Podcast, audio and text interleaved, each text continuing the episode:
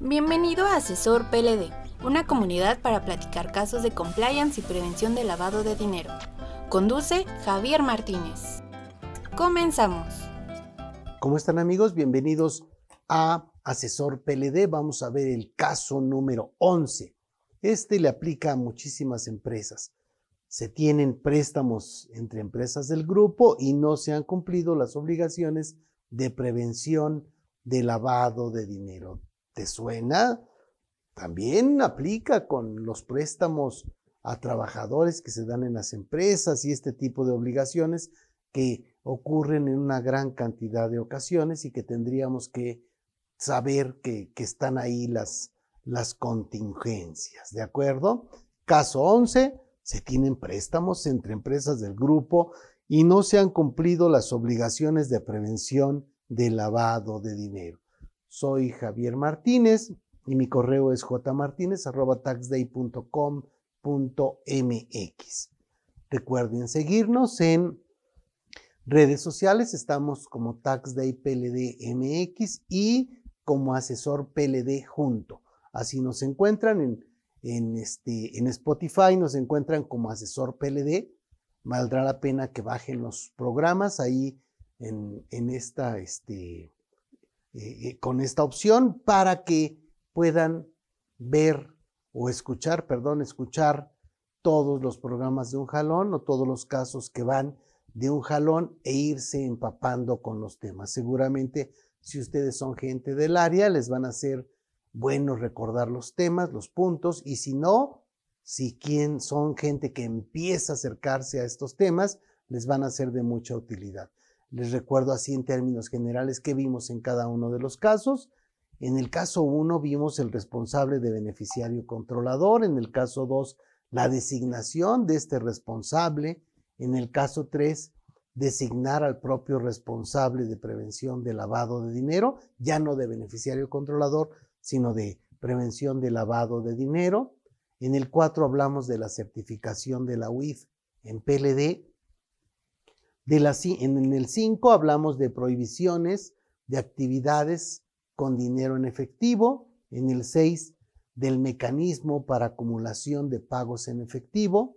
En el 7 préstamos entre empresas del grupo que son actividades vulnerables. En el 8 cuestionario de riesgos de la Unidad de Inteligencia Financiera del 2022. En el 9 platicamos sobre las multas de prevención de lavado de dinero. En el 10, obligaciones de la LF por actividades vulnerables. Y en este caso 11 vamos a estar revisando un tanto el cumplimiento espontáneo de las obligaciones fiscales, considerando que esta empresa tiene préstamos intercompañías y no ha cumplido con sus obligaciones de prevención de lavado de dinero. Recuerden que estamos en la Ley Federal para la Prevención e Identificación de Operaciones con Recursos de Procedencia Ilícita, este, la LFPORPI, esta es una ley de tipo administrativa, aun y cuando es el propio SAT quien supervisa que estemos cumpliendo con las obligaciones, y aquí estamos en el mundo administrativo. O sea, hay una un SAT, un superportal de prevención de lavado de dinero que nos lleva a darnos las obligaciones de identificar a los clientes y aportar datos útiles. Eso es lo que tenemos que hacer. No vamos a investigar, no vamos a perseguir, nada más tenemos que revisar si caemos en los supuestos para cumplir y ya será la unidad de inteligencia financiera quien hace el análisis de información, investiga y levanta su denuncia ante la FGR. Dentro de la FGR, ya ahí se investiga y se persigue el delito de prevención de lavado de dinero. Estamos en nuestro cajón de prevención de lavado de dinero. Si realizamos cualquiera de las 16 actividades vulnerables, en este caso estamos diciendo, oye, son las actividades vulnerables, hay 16, y eventualmente lo que platicaremos hoy, si bien se refiere a una empresa que ha estado otorgando préstamos intercompañías y no ha cumplido, será algo que nos sea útil también para pensar en los temas de las otras actividades en las que eventualmente también no estemos cumpliendo. Bien, se tienen préstamos y no se ha cumplido con las obligaciones PLD. ¿Cuáles son los hechos del caso? En mi empresa se realizan préstamos intercompañías y no se han cumplido o no se han considerado actividades vulnerables, por lo que no hemos hecho nada al respecto. ¿Qué hago para evitar las contingencias? Este sería un tema. Recuerden que en Tax Day, en Asesor PLD, tenemos un curso específico de préstamos este, eh, como, la, como actividad vulnerable. Es un curso de tres horas. Lo tienen dentro de la membresía. Si ustedes están este, dentro de la membresía Asesor PLD o pueden adquirirlo por separado para tener estos datos. Ya dentro de la membresía, no solo tienen el curso de tres horas, también tienen otra parte en la que eh, dentro del diplomado que se integra dentro de la membresía está el cumplimiento de la LFPORP y ahí podemos ver específicamente, nos vamos a los videos de préstamos, después para cumplir las obligaciones, en ese módulo 2 vamos al video en la parte de este préstamos para ver cómo se presentan los avisos. Después para la parte del manual, en el módulo 3, vemos y revisamos exactamente el anexo, cómo queda la parte de préstamos. ¿De acuerdo? Y también tienen los otros diplomados, que son uno, el diplomado para la certificación de la Comisión Nacional Bancaria y de Valores, y además el diplomado para la certificación en la unidad de inteligencia financiera. Ya estamos hablando de mucha información, estamos hablando de personas que realmente ya pretenden estar especializándose en este tipo de actividades del cumplimiento de estas obligaciones y bueno, ahí tenemos un menú muy amplio. Entran y hay un buffet especializado para prevención de lavado de dinero. Oye, ¿qué hago para evitar las contingencias? Primero, uno, sí son actividades vulnerables que deben presentar informes de la regla de carácter general 27 bis desde julio de 2014, aun y cuando en enero del 2021 fue cuando cambió la, este, la, el criterio de la unidad de inteligencia financiera, tenemos que entender esto. El tema es, no, a partir de que nace la regla de carácter general 27 bis, debemos cumplir con esta obligación. Hay que darse de alta en el padrón de este, PLD, el SPPLD, Super Portal de Prevención de Lavado de Dinero, por actividades vulnerables, con la opción 4 de otorgamiento de préstamos desde aquella fecha. O sea, considerando que tuvieran ya préstamos intercompañías desde allá. En cada mes que se hayan realizado préstamos intercompañías o a los trabajadores, hay que presentar un informe 27 bis. Es un informe en ceros, pero específicamente en informe 27 bis. Cuando no se hayan realizado préstamos, se deberán presentar informes sin operaciones. Vamos a suponer que decidieron que o se fueron atrás, revisaron, oye, hay préstamos intercompañías en enero del 20, este, del qué, pongamos del 2015, ¿no? Ok. Enero del 2015, después hubo otro préstamo intercompañías en marzo y otro en julio. Bueno, ok, el de enero se presentará, después presentarás como 27 bis, después presentarás dos como informe sin operaciones, después presentarás otro como 27 bis y tendrás que cumplir con todas las obligaciones. En el caso de informes, este, no es lo mismo que avisos, o sea, eso nos queda ya muy claro. Los informes vienen en las reglas de carácter general y los avisos dentro de la ley en el artículo 18, fracción sexta. Las posibles multas por presentación extemporánea serán rebatibles por medios de defensa por no establecerse en ley, sino en reglas de carácter general. O sea, oye, esa es una ventaja, pues sí, pero eventualmente no es una decisión sencilla, es una decisión de la empresa. Amigo, colega contador, o sea, si lo vas a hacer, notifícalo porque si las cosas salen de forma tal que llega la autoridad y te genera una millonada de pesos en multas, tendrás que decir, oye, pues sí, podemos tener un medio de defensa, pero a ver cuánto te va a cobrar el abogado si te están cobrando 10 millones de pesos de multas. O sea, e, es algo también que debemos cuidar mucho. ¿De acuerdo? Es muy probable que ya con las reformas a la LFPORPI, estos informes que ahorita están en las reglas de carácter general, los pasen a la propia ley. Así está propuesta en alguno de los cambios. Bien, 6.6. Se tiene que hacer el manual de prevención de lavado de dinero en el que se establezca cómo se obtiene la información, cómo se integran los expedientes, qué formatos se deben llenar, quién hace qué, ¿no? Cada quien, quién, quién es el encargado de realizar estas actividades. Hay que tener los expedientes de identificación del cliente, tener los expedientes de los préstamos otorgados, y esto ya tendríamos que estarlo haciendo. El tema aquí es que las multas son muy altas. Oye, no inventes, no atender requerimientos en la fracción 1 me da 200 UMAS de, de multa. Incumplir obligaciones del 18 me da 200 UMAS de multa.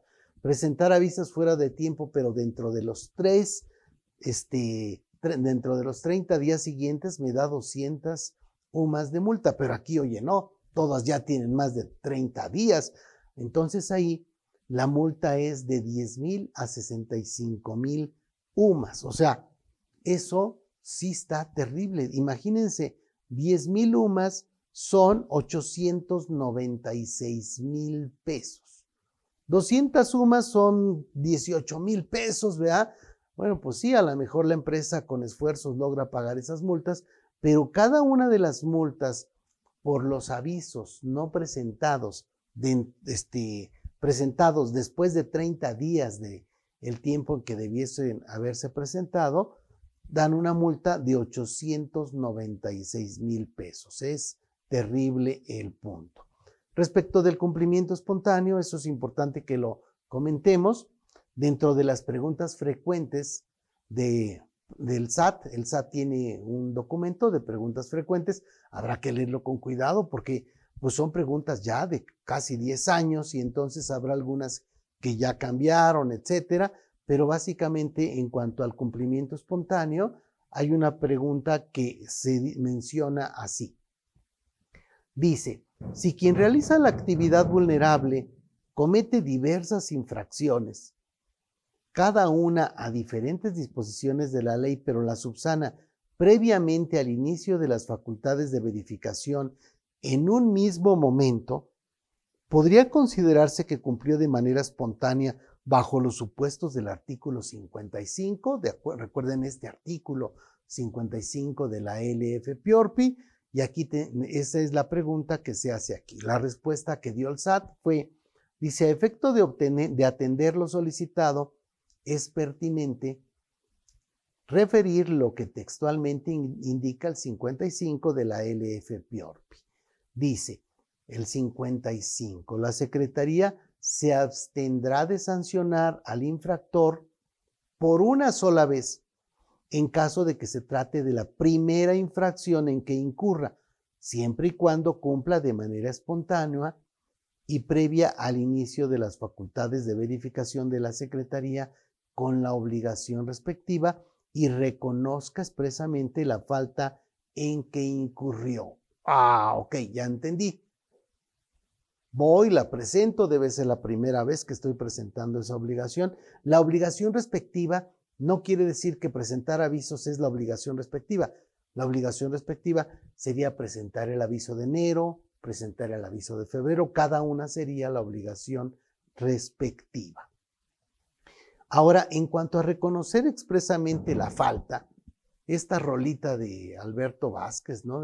bueno, no, él la cantaba, no es de él, pero hasta que reconozco SAT que soy culpable, pues habrá que ver cómo se tendría que hacer. Y lo que nos dicen ellos es, aquí este, e, expresamente dicen, para la aplicación del citado artículo 55 de la LFPORPI, procederá en los casos en que el sujeto obligado reconozca expresamente la falta en que incurrió y se cumpla con la obligación infringida de manera espontánea y previo a las facultades de verificación de la autoridad, por lo que el sujeto obligado, mediante escrito, deberá reconocer haber infringido diversas obligaciones en materia, de la ley antilavado, manifestando en específico el primer incumplimiento y anexando la documentación soporte correspondiente a este incumplimiento, para que esta autoridad pueda abstenerse de sancionar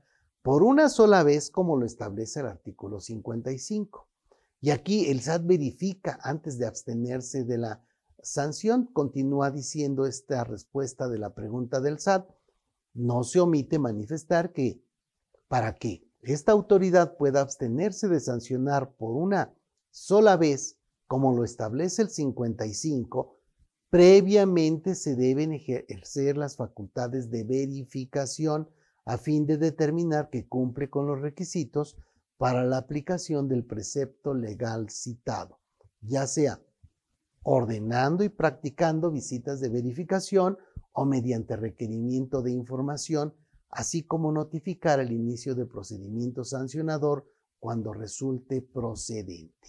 Este escrito suena bastante, bastante eh, pesadito. Hay otra pregunta al respecto que dice, oye, para la presentación de consultas formales ante la autoridad en materia de PLD, ¿se requiere de un formato específico o se realiza a través de un escrito libre? Y la respuesta nos dice que es una consulta formal y tendrá que hacerse conforme a los artículos 15 y 15A de la Ley Federal de Procedimiento Administrativo y presentarla en la Oficialía de Partes de la Secretaría de Hacienda y Crédito Público ubicada en Constituyentes 1001, Colonia Belén de las Flores, Alcaldía Álvaro Obregón, en la Ciudad de México o por correo certificado en el caso de las personas que, que no estén en la Ciudad de México. Por lo anterior, habrá que dar un, domicilio para recibir, para oír y recibir notificaciones, así como designar a las personas autorizadas para los mismos efectos de conformidad con el último párrafo del 19 de la misma ley y en su caso, adjuntar copia simple y el original o copia certificada del poder de su representante legal. Ay, en la torre, pues ahí estamos. Hay un tema aquí relevante. Fíjense que cuando se hizo la ley, hay una sanción que aplica de 10 mil lumas cuando el aviso se presenta después de 30 días. Esta sanción para avisos extemporáneos este, tiene, adolece de un problema ahí en la aplicación de la ley, porque un artículo no te lleva bien al otro. Entonces, eventualmente podría ser que esta multa no se aplicase por un problema en la aplicación de la propia ley, en la mecánica de la propia ley. Valdrá la pena que se revise esa opción también, antes de decir por dónde me voy, cumplo o no cumplo, meto escrito libre o no meto escrito libre, eso será conveniente. Ese tema tenemos que analizarlo, lo analizamos a detalle dentro del curso de préstamos, este, préstamos como actividad vulnerable de la prevención de lavado de dinero. Seguro, seguro te va a ser de mucha utilidad. Muy bien amigos, esto es lo que tenemos con este punto. Esperemos esto les sea de utilidad y estamos para servirlos.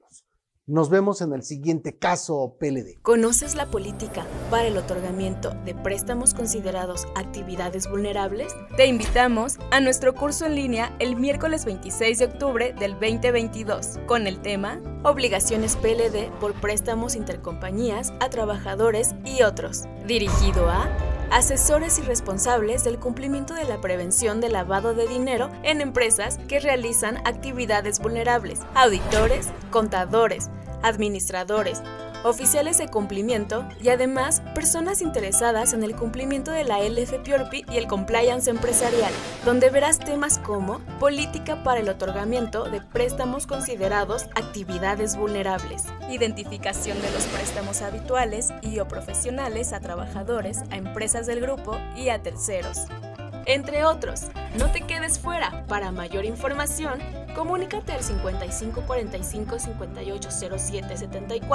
o al correo asesorpld.taxday.com.mx. El juicio profesional, experiencia y constante actualización son valiosos para la comunidad Asesor PLD y Compliance. Síguenos en nuestras redes sociales.